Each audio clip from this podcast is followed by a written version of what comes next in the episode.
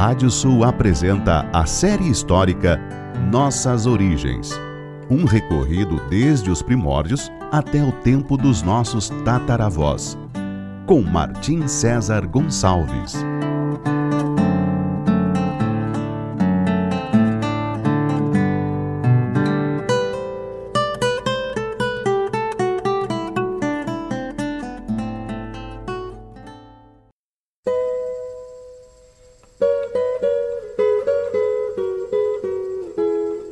Série histórica Nossas Origens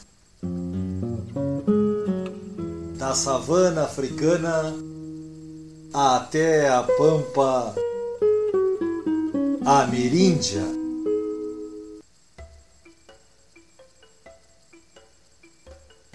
Capítulo de hoje: Os Templários e a formação de Portugal. Desde quando o Papa Urbano II fizera seu famoso discurso na cidade francesa de Clermont-Ferrand em 1095, conclamando a cristandade para as cruzadas contra os muçulmanos no Oriente, recebendo o apoio de uma assistência entusiasmada que gritava que Deus assim queria um fervor religioso crescera como uma onda imparável por toda a Europa, empurrando dezenas de milhares de seus habitantes das mais diversas regiões a combaterem e até mesmo morrerem na busca de se apossarem da chamada Terra Santa. Em uma época em que o fim do mundo parecia tão próximo, aventado a todo momento nos sermões dos padres e na citação dos vaticínios bíblicos, essa aventura surgia como a possibilidade de redenção de todos os pecados mundanos cometidos. As indulgências oferecidas pela Igreja asseguravam um lugar no céu para aqueles que morressem buscando libertar os lugares onde o Messias havia vivido e sido sacrificado cerca de mil anos antes além da pobreza e do quase completo analfabetismo da maioria da população, na própria nobreza havia um excesso de homens ociosos, oriundos de um sistema em que somente o primogênito era privilegiado com posses e títulos. Para os demais filhos, restava ingressar em algum mosteiro ou participar de batalhas onde seus feitos pudessem lhes valer alguma propriedade ou alguma posição melhor na sociedade medieval. Assim, os conflitos europeus entre vizinhos de território tinham se tornado constantes, em que não faltavam homens querendo glória à custa do sangue de seus rivais regionais.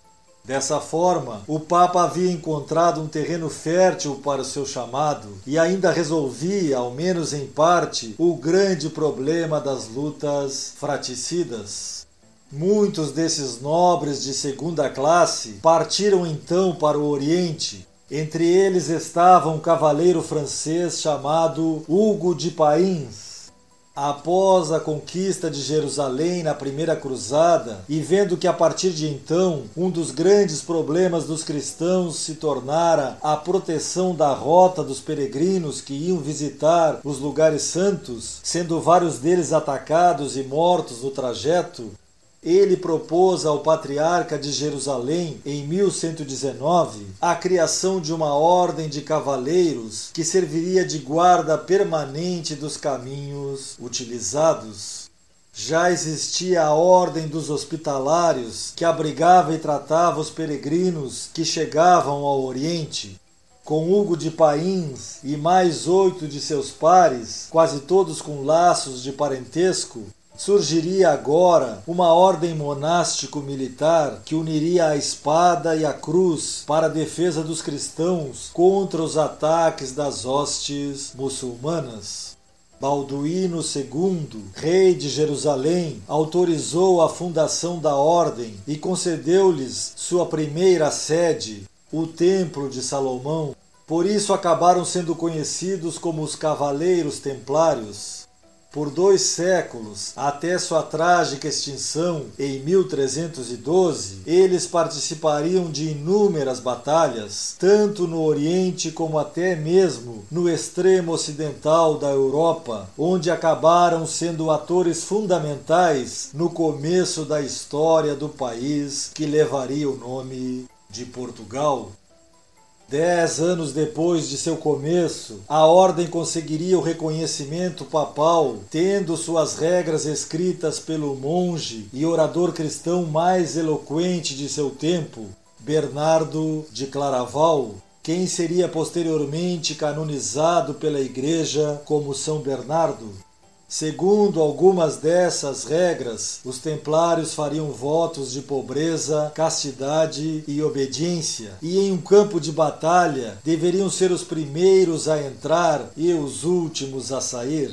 A retirada só era permitida a partir de uma desvantagem de três combatentes para um.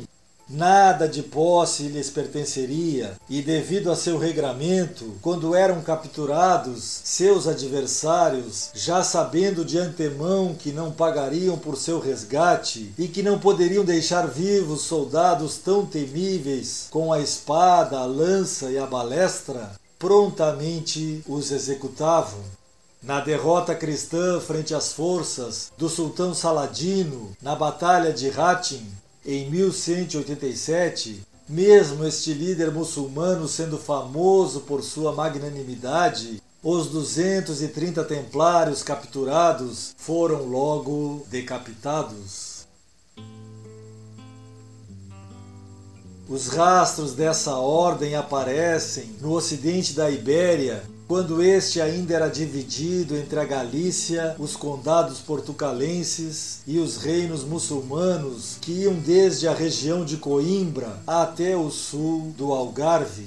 Possivelmente na região portuguesa, em 1126, eles já estivessem com sede na freguesia de Fonte Arcada.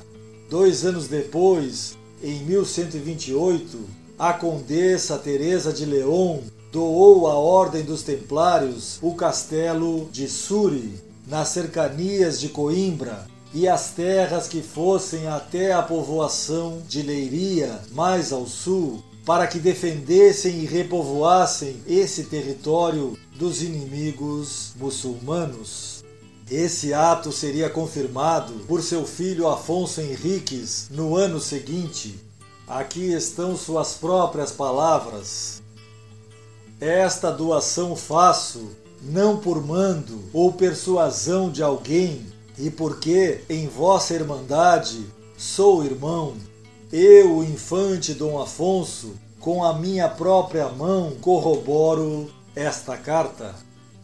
Desde então, o futuro rei de Portugal e os templários estariam juntos em quase todas as batalhas que levariam à criação e formação do Estado lusitano na lendária Batalha de Ourique, aquela que daria origem ao Reino de Portugal, as forças de Afonso Henriques teriam incursionado até o Algarve, no interior do território islâmico, dominado pelas forças islâmicas almorávidas enfrentado com as hostes de cinco reis das taifas andaluzas, os portugueses retiraram-se em direção a Coimbra, sempre acossados por seus inimigos, restando no final somente ele, Afonso Henriques, e um destacado guerreiro chamado Gualdim Paz, junto a mais cinco outros combatentes. Os templários do castelo de Suri são avisados e partem em seu socorro, ajudando Afonso Henriques a conquistar uma contundente vitória. A lenda misturada à história relata que o próprio Cristo teria aparecido em ajuda ao futuro rei.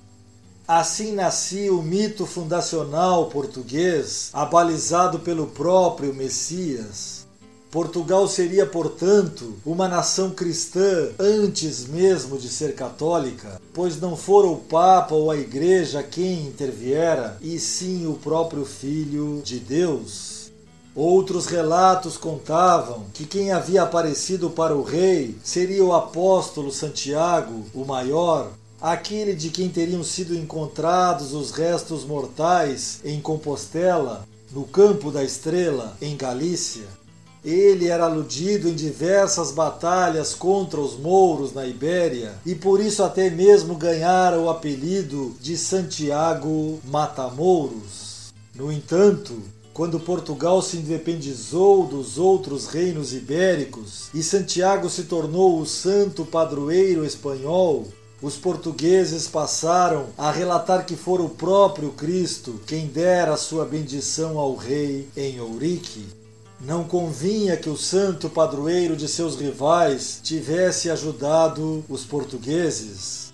Já os incrédulos apontam que essa lenda é uma cópia da que nasceu da vitória de Constantino o Grande sobre seu rival Magêncio na Ponte Milvia em 212, quando Deus teria aparecido e dito ao futuro imperador romano que usasse o símbolo da cruz, pois com esse sinal venceria cópia ou não, a manifestação divina comprovável, ao menos, é a que teve para os portugueses a forma de uma ordem que se preparava todos os dias para a guerra contra os muçulmanos. Essa era a ordem dos cavaleiros templários.